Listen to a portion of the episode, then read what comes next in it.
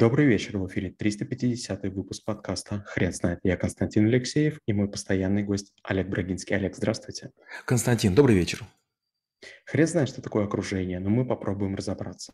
Олег, расскажите, пожалуйста, почему это навык? А, окружающий мир мы воспринимаем как данность. Мы забываем, что есть некая многоплановость. Мы на каком-то плане находимся, представим некая прозрачная пленочка, на которой мы нарисованы. Дальше есть люди, которые нас окружают, там семья, родные, близкие, коллеги. А, дальше какие-то, может быть, здания, сооружения, страна, религия, национальность. Масса есть вещей, которые нас как бы заключают в такие мыльные пузыри, в центре которого, ну, по нашему мнению, находимся мы. И вот от того, в каких пузырях мы находимся, очень многое зависит. Если мы находимся в криминогенной среде, скажем, там у нас есть друзья, которые занимаются наркотиками, проституцией, рэкетом, у нас один путь в жизни, и там с большой вероятностью мы будем татуированными сидеть. Или другой вариант, у нас куча профессоров, куча умных людей, изобретателей, исследователей. Скорее всего, мы тоже будем яйцеголовым. Олег, скажите, а это только вопрос амбициозности? Да, в первую очередь амбициозности. Вот очень простой пример. Я же из дремучей э, деревушки в Черниговских лесах. Большинство людей, которые со мной вместе учились, им нравился город. Они не понимали, почему я хочу в Киев, почему я хочу в Москву, почему я тяготел там посмотреть Питер, посмотреть там Вроцлав и другие города. Они искренне полагали, что я придурочный. Ну, возможно, так и было. Знаете, как, как про меня говорили, для бешеной собаки 200 верст не, не крюк, там в Чернигов или в Гомель съездить. И они в своем городе живут, по-прежнему все у них хорошо.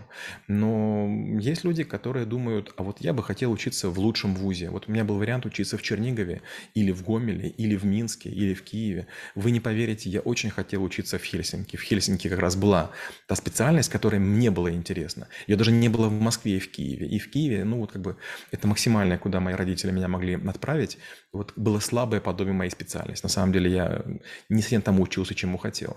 И опять же, представьте, когда находимся, скажем, в детском садике, ну, знаем это следует, что мы сходили в туалет и поели. Вот такое у нас окружение, такие у нас амбиции. В школе мы хотим пятерки, а потом оказывается, что пятерок э, черниговских не хватает, чтобы поступить в Киев. Или там, допустим, там языка английского, который вы выучили, не знаю, там в Питере, не хватает, чтобы работать на Манхэттене. И в какой-то момент вы начинаете думать, а я хочу большего. Недавно был такой фильм с Уиллом Смитом, «Король Ричард», кажется, как он э, сестер Вилсон, кажется, да, обучал. И вот было видно, что он какой-то очень странный. Он все время думал, что он из них чемпионок вырастет. И в конце концов они таки стали чемпионами, чемпионками. Он получил Оскар буквально недавно. Фильм не, не самый такой приятный, но вот я целиком посмотрел его, и я думал, какая же целенаправленность. Как бы человек постоянно говорил, что мне не нравится мое окружение, я хочу лучший дом, я хочу лучше ракетки, я хочу лучше тренеров. И человек все время от хорошего убегал к лучшему. Олег, скажите, а какое место занимает в окружении а, принципы? Ведь а, иногда если не зачастую, талантливые люди не всегда приятные. Это сто процентов. Я скажу вообще, люди далеко не все приятные. Дело в том, что все зависит от отношений. Человек, который приятен вам, может быть отвратительным для других людей. Из-за того, что я был всю жизнь руководителем, частенько я видел, как есть конфликты на уровнях выше, на моем уровне, на уровне ниже. И меня всегда удивляло, по отдельности нормальные люди жутко конфликтуют, просто видеть друг друга не могут. А потом у меня такое было дважды в карьере, когда я там одного рисковика очень сильно не взлюбил и одного безопасника. Ну просто мне казалось, они мудаки. А были люди, которые говорили, Олег, ну ты чего, они нормальные совершенно. Ну вот есть такая нисходимость, знаете, как, как вот э, там две резьбы, которые имеют там разный шаг и разный диаметр. Олег, а как вы относитесь к тому, что к такой мысли, что человеку он может просто остаться один, если, например, будет выбирать тех, э, кто ему не по плечу? Так и должно быть. Я в этом глубоко уверен. Смотрите, вот змея сбрасывает свою кожу, орел сбрасывает свои когти и клюв. То есть в какой-то момент времени там краб сбрасывает свой панцирь. Для того, чтобы расти, вам нужно менять это все. Простой пример. Если вы уезжаете с какой-то территории, где вы ходили в школу или где вы работали, а, и добок этот город больше, страна богаче, многие вас считают не патриотом и начинают всякие наезды.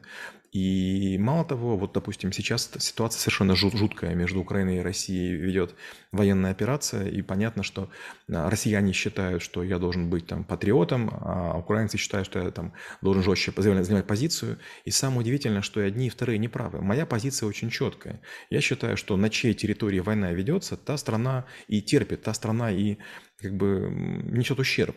Но всегда есть люди, которым не нравится ваш цвет волос, ваш запах, ваша фамилия, ваша национальность, ваш нос. Поэтому нападки будут, что бы вы ни делали. И наоборот, глупо держаться старого окружения. Если вам не нравится человек, блокируйте. Если вам неприятнее какие-то компании, прекратите в них ходить.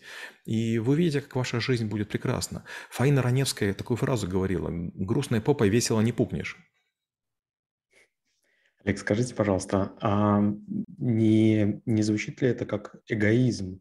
То есть человек а, стремится к, а, к окружению, которое который выше его, и все равно это достижение определенных своих целей. Ну, безусловно, это эгоизм. Смотрите, ну опять же, наша жизнь не черновик. Вы, конечно, вы можете всю жизнь пожертвовать, но поверьте, когда вы будете богаче, когда вы будете могущественнее, вы можете гораздо большим помочь. Если бы я сейчас оставался где-нибудь там, не знаю, там в городе Городня, я бы мог помочь только двум соседям. Мы бы строили вместе забор и там навоз раскидывали по огороду. Это было бы неплохо, это было бы честно. Но сейчас я могу помогать десяткам людей, сотням людей. Я помогаю деньгами, помогаю лекарствам, помогаю лечением, помогаю знаниями. Получается, что глупо глупо не пытаться улучшить положение себя и своего окружения. Представьте, что вокруг вас вдруг все станут э, предпринимателями, у которых будут заводы, фабрики, рестораны.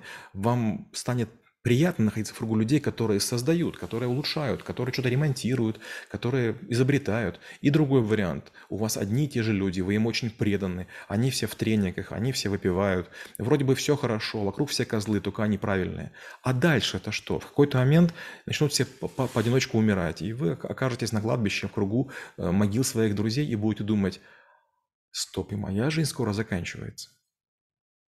Олег, расскажите, пожалуйста, как попасть в окружение, а, которое выше меня самого на голову или даже на две?